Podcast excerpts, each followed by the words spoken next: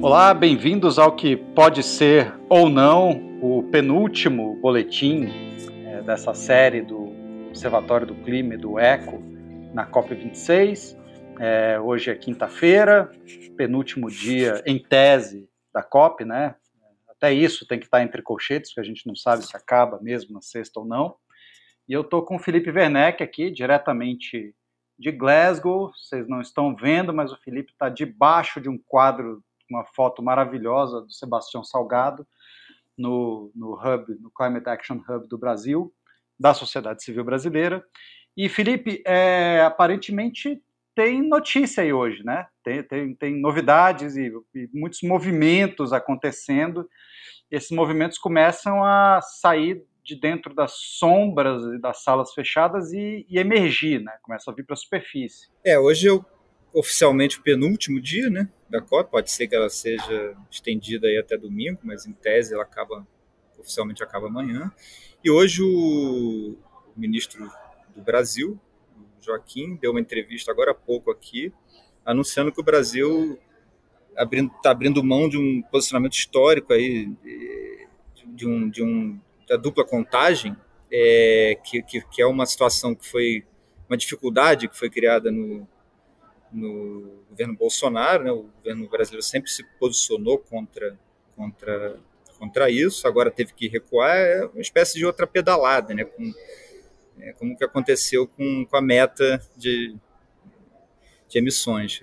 Essa questão da dupla contagem, você conhece bem, é como vender um carro e querer continuar usando esse mesmo carro que você vendeu. Né? Para os nossos ouvintes entenderem, né? O, o, existe um negócio chamado artigo 6, parágrafo 4 né, que é onde, onde se cria um mecanismo de mercado de carbono que é por projeto, e o Brasil, desde, desde o governo Temer, na verdade, o Brasil, desde quando, desde quando esse artigo foi é, negociado e, e, e, no Acordo de Paris se começou a discutir a regulamentação disso, é, em 2018, lá na, na, Polônia, o Brasil defendia que, esse, que créditos vendidos é, nesse, sob esse mecanismo não fossem descontados da meta do país vendedor.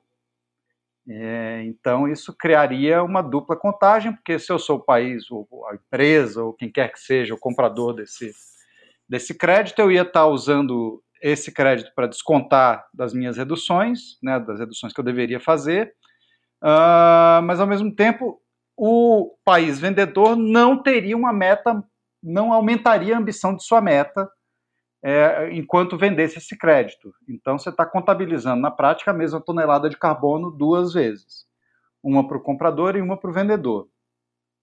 E aparentemente o que aconteceu hoje, né, o aconteceu na COP e foi vocalizado hoje pelo ministro Joaquim Leite, foi que o Brasil está é, abrindo mão de uma posição que nunca.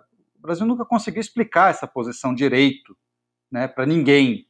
É, como é que um país que tem uma meta que vale para toda a economia é, não vai fazer esses ajustes correspondentes quando vende uma tonelada de carbono é, e, e, ainda assim vai dizer que esse carbono está fora da, da NDC, né, das metas nacionais.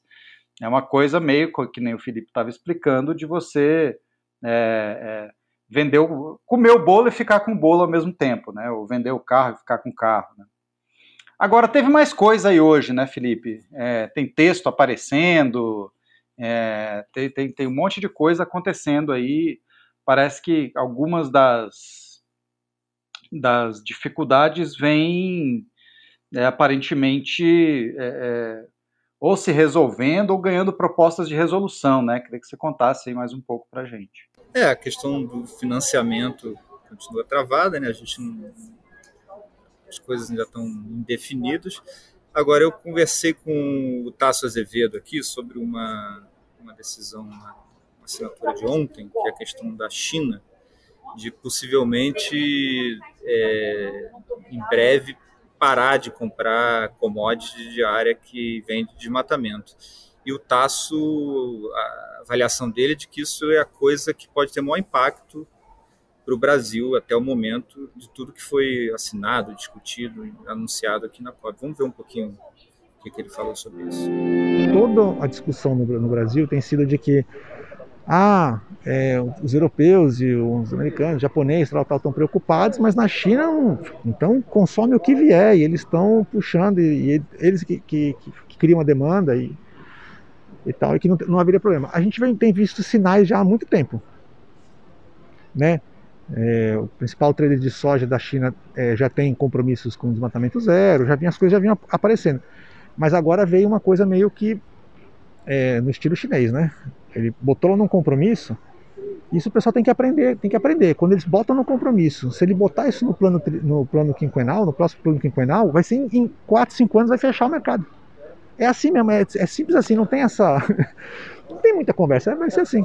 É, o dia que eles decidiram que iam produzir energia solar, eles saíram em cinco anos, né? Eles saíram de lá de trás para ser o maior, maior, produtor e agora é três vezes mais do que o, quem está em segundo, né?